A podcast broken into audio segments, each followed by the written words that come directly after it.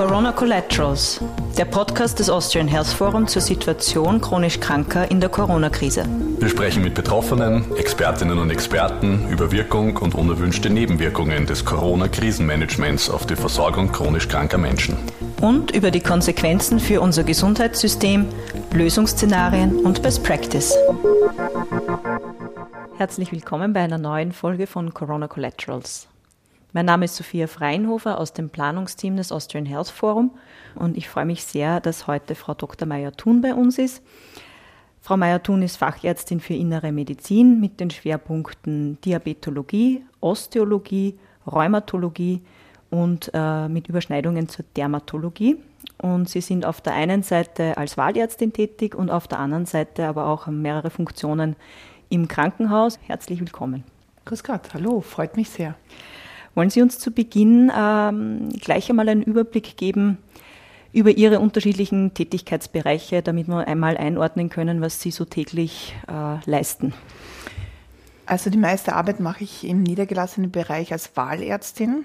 Ähm, ich betreue dort chronische Patienten, also Patienten mit chronischen Erkrankungen, eben mit dem Schwerpunkt rheumatologische Erkrankungen. Das sind Autoimmunerkrankungen, die eine langfristige Betreuung brauchen. Ähm, Osteoporose-Patienten, also das sind ähm, Patienten mit einer Knochenerkrankung, mit erhöhten Fragilität und Stoffwechselpatienten, also mit Stoffwechselerkrankung, meistens Diabetiker. Und im Krankenhaus, da habe ich mehrere Funktionen. Einerseits arbeite ich interdisziplinär mit Dermatologen zusammen ähm, bezüglich Erkrankungen, die überschneidet die Dermatologie und die äh, innere Medizin, die Rheumatologie betreffen. Das sind Patienten mit Erkrankungen wie Psoriasis, Arthritis, ähm, aber auch Kollagenosen, Lupus erythematodes. Dann eben auch Patienten auf der Neurologie die eben wegen Rückenschmerzen dort aufgenommen werden und eventuell eine rheumatische Erkrankung als Ursache dort vorliegen oder Patienten, die internistische Probleme haben. Ich bin dort Konsiliarinternistin, das heißt jegliche akut internistischen Probleme werden dann von mir betreut und behandelt, aber auch ähm, Patienten auf der Gynäkologie, äh, Urologie, die auf nicht internen Abteilungen liegen, also von Nicht-Internisten betreut werden. Äh, wenn sie internistische Probleme haben, dann äh, werde ich gerufen, Blutdruckeinstellung, Blutzuckereinstellung, Blutzuckeroptimierung. Wollen Sie uns gleich einmal zu Beginn erzählen, was jetzt in diesen unterschiedlichen Tätigkeitsfeldern während der Pandemie für Herausforderungen aufgetreten sind? Also was waren die hauptsächlichen Problemstellungen, mit denen Sie zu kämpfen hatten?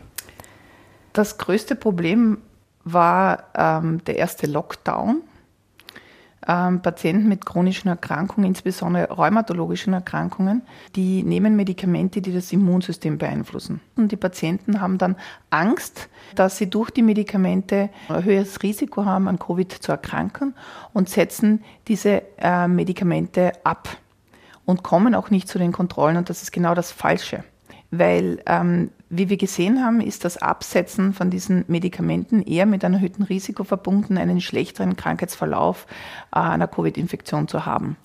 Und äh, Patienten, die äh, sich von etwas fürchten, also wir sind ja, wir sind Menschen, wir sind Fluchttiere. Wenn wir ähm, eine Gefahr sehen, rennen wir weg. Und die Gefahr zu dem Zeitpunkt war dieser Coronavirus. Und der Coronavirus wurde assoziiert genau dort, wo der Arzt ist oder im Krankenhaus, also dort in der Ordination oder im Krankenhaus ist das Virus. Und wenn äh, von einer oberen Stelle gesagt wird, man darf nicht aus dem Haus, man darf nur aus dem Haus, wenn ein äh, akutes Problem auftritt, dann verlässt man das Haus nicht. Und somit ist man nicht mehr zum Arzt gegangen. Ähm, und nicht mehr ins Krankenhaus. Und der Patient hat aber das Problem, dass er nicht einschätzen kann, wann was akut ist. Es ist sehr wichtig, dass ähm, wenn der Patient Schmerzen in den Gelenken hat oder ähm, eine akute Problematik, dass er rasch zu seinem betreuenden Arzt geht, damit er die Therapie anpasst, ähm, eskaliert, erhöht, ähm, damit das Gelenk nicht zerstört wird. Beim Herzinfarkt werden, wird Herzmuskel zerstört, wenn man nicht rasch handelt. Da gibt es die Devise ähm, Time is Muscle. Das heißt, so schnell als möglich ins Krankenhaus, so schnell als möglich intervenieren. intervenieren. Wenn man Zeit ähm, äh, verzögert, dann wird mehr Muskel kaputt.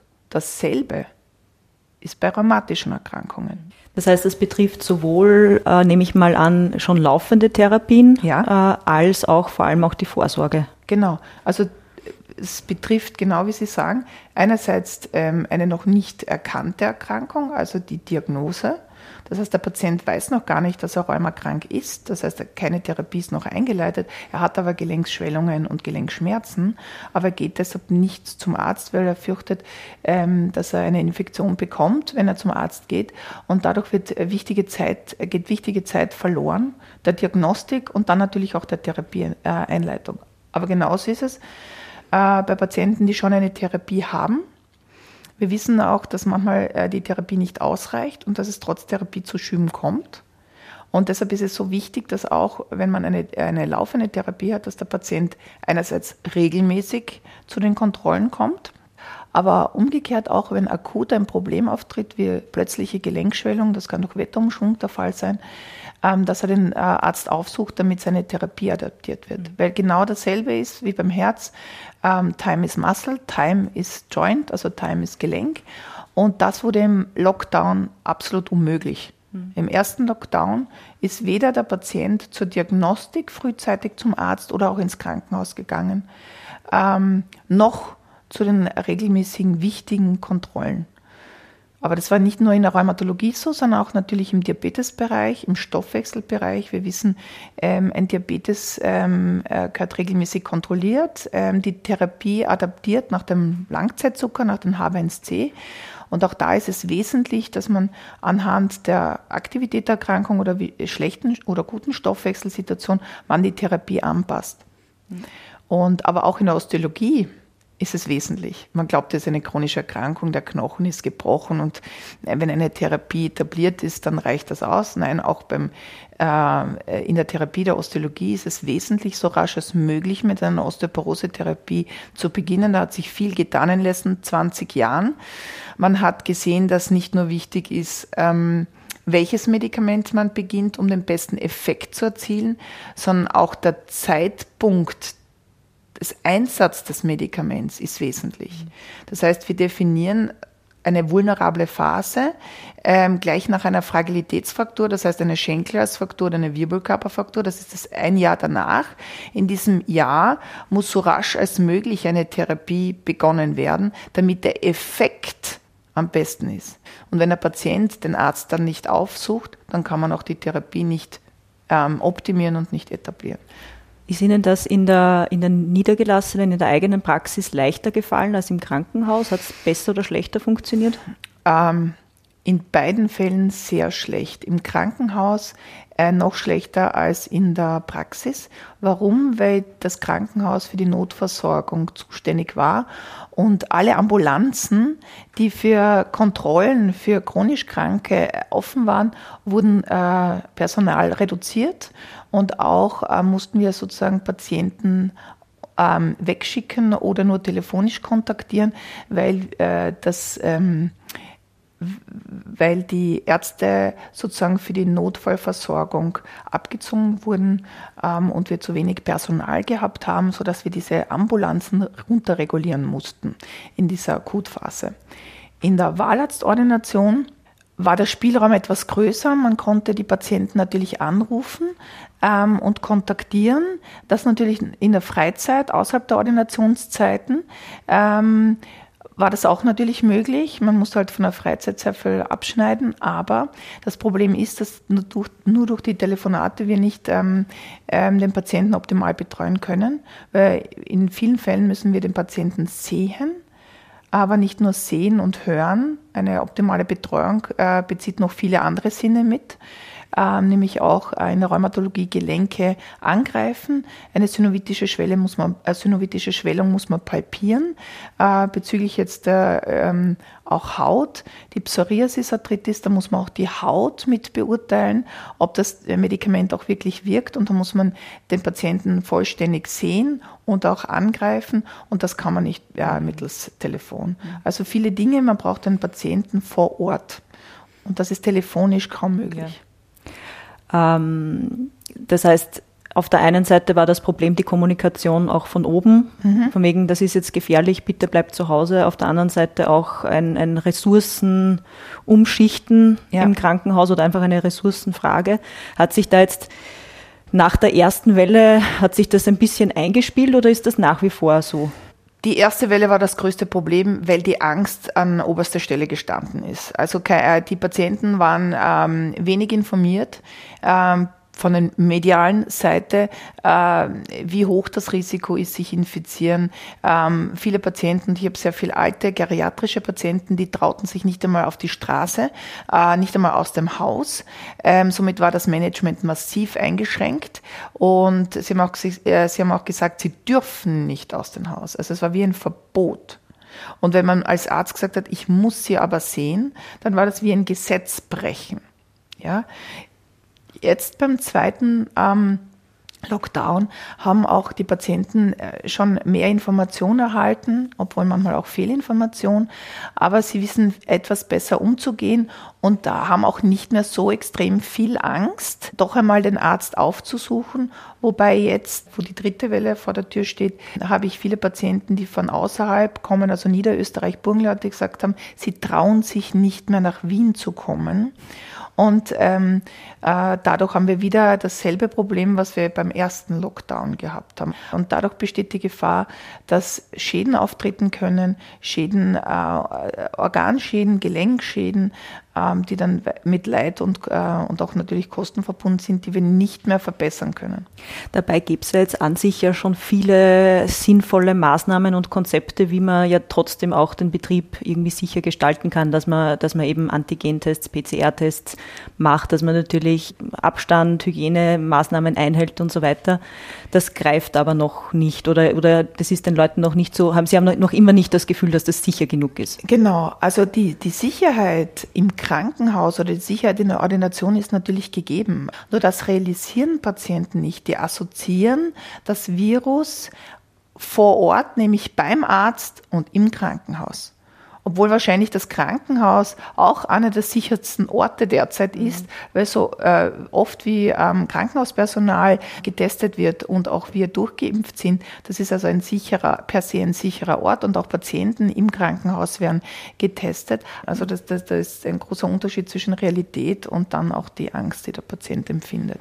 Das heißt, man, es wäre eigentlich gut, wenn man in der Krisenkommunikation ein bisschen dahingehend umschwenken könnte, dass man sagt, okay, Virus ist da, aber wir haben Konzepte, Konzepte, Richtig. wie wir damit umgehen und leben, müssen wir damit sowieso. Ja. Da, deswegen steht das Leben nicht still und auch die anderen Krankheiten verschwinden nicht auf einmal. Das ist ein guter Punkt, weil ähm, in der ersten Welle haben mich Patienten angerufen und gesagt, sie möchten gerne einen Termin verschieben, äh, bis das Virus weg ist. Und dann habe ich gesagt, gut, wir sehen uns dann wahrscheinlich nie mehr wieder.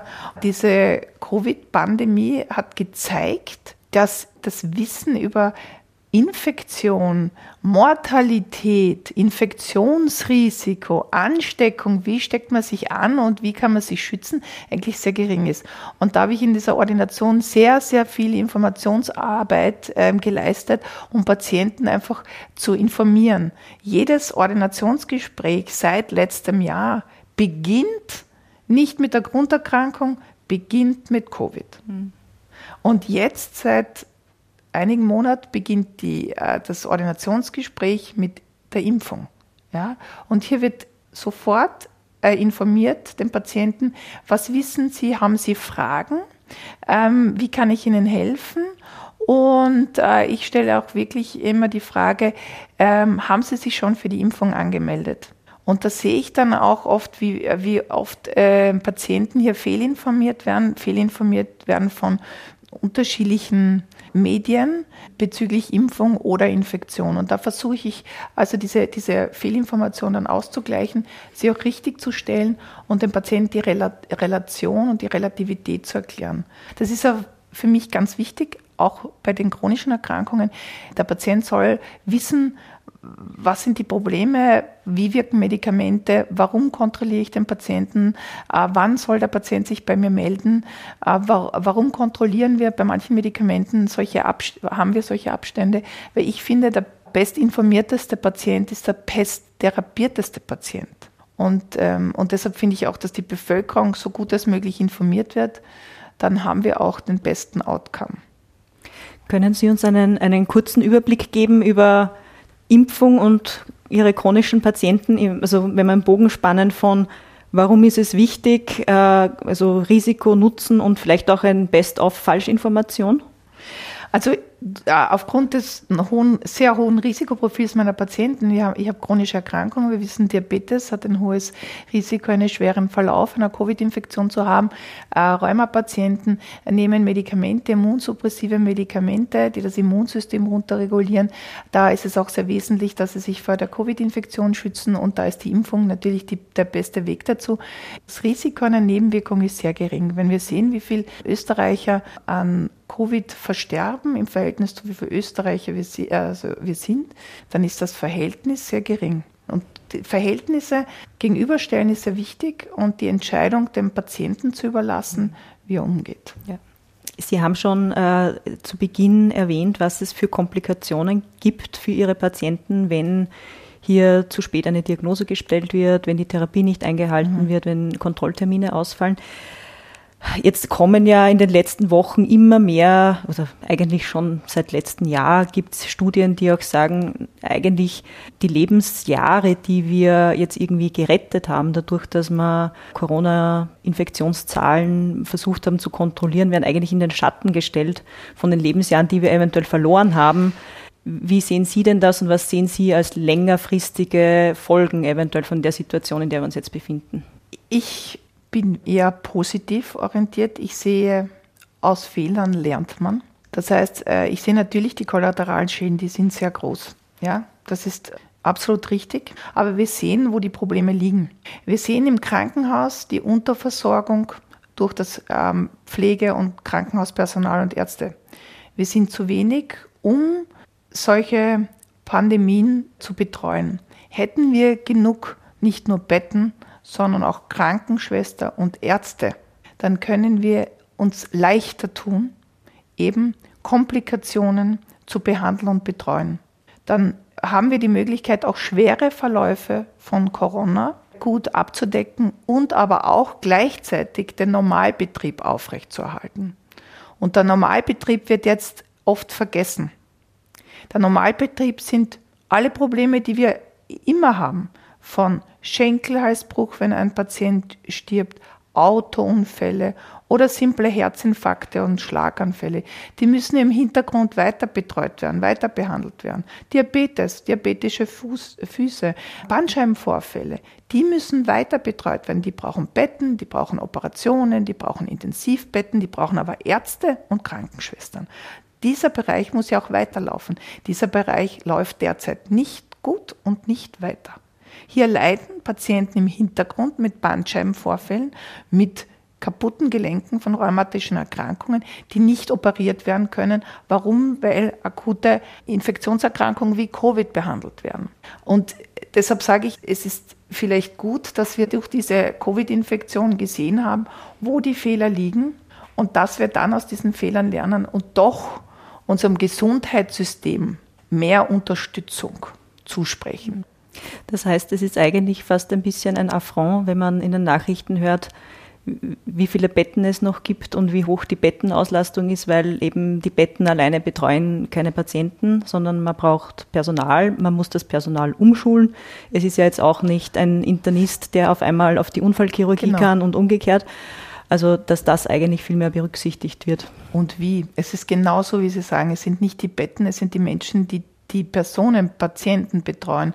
Und es wurden halt im Krankenhaus Stationen umgewandelt, chirurgische Stationen, wo chirurgisches Krankenhauspersonal, Chirurgen Covid-Patienten betreuen, weil sonst kein anderes Personal ist.